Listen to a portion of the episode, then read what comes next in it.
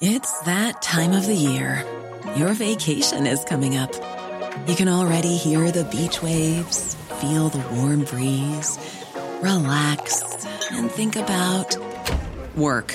You really, really want it all to work out while you're away. Monday.com gives you and the team that peace of mind. When all work is on one platform and everyone's in sync, things just flow wherever you are. Tap the banner to go to Monday.com.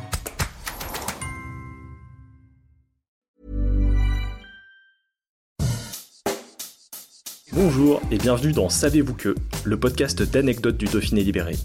Chaque jour, on vous raconte une histoire, un événement marquant, qui vous permettra de briller en société et de vous coucher un peu moins bête. Savez-vous que Salvador Dali s'est fait voler sa Cadillac à Valence?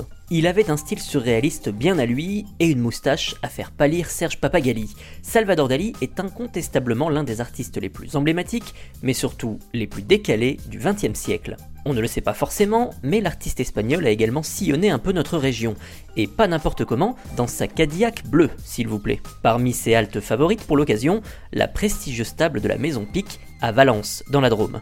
Justement, c'est là que Dali choisit de prendre son repas, ce 23 mai 1968. Accompagné de son épouse, Gala, il prend place dans l'établissement de Jacques Pic. La Cadillac, elle, reste sous la surveillance du chauffeur du couple. Aucun risque a priori. Oui mais voilà, le temps passe et le chauffeur se trouve pris d'un besoin pressant. Il quitte son poste quelques instants pour se rendre aux toilettes du restaurant doublement étoilé à l'époque. Et là, c'est le drame. Lorsqu'il revient du petit coin, la Cadillac a disparu. Un malheur n'arrivant jamais seul, le véhicule n'est pas vide au moment du vol. Il contient en effet un chargement de grande valeur.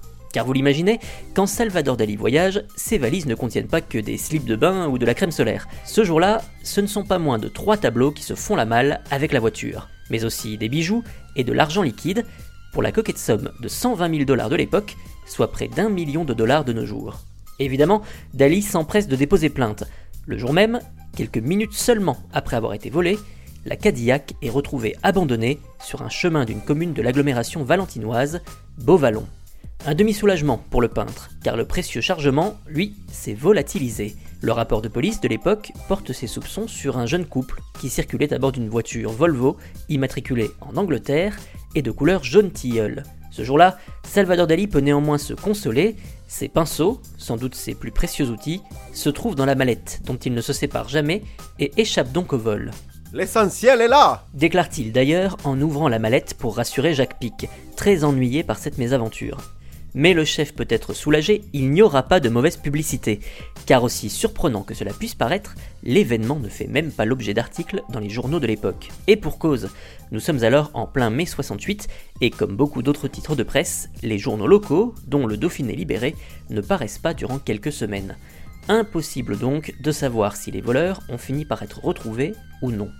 Salvador Dali ne tiendra pas rigueur de cette histoire au restaurant valentinois et continuera à le fréquenter par la suite.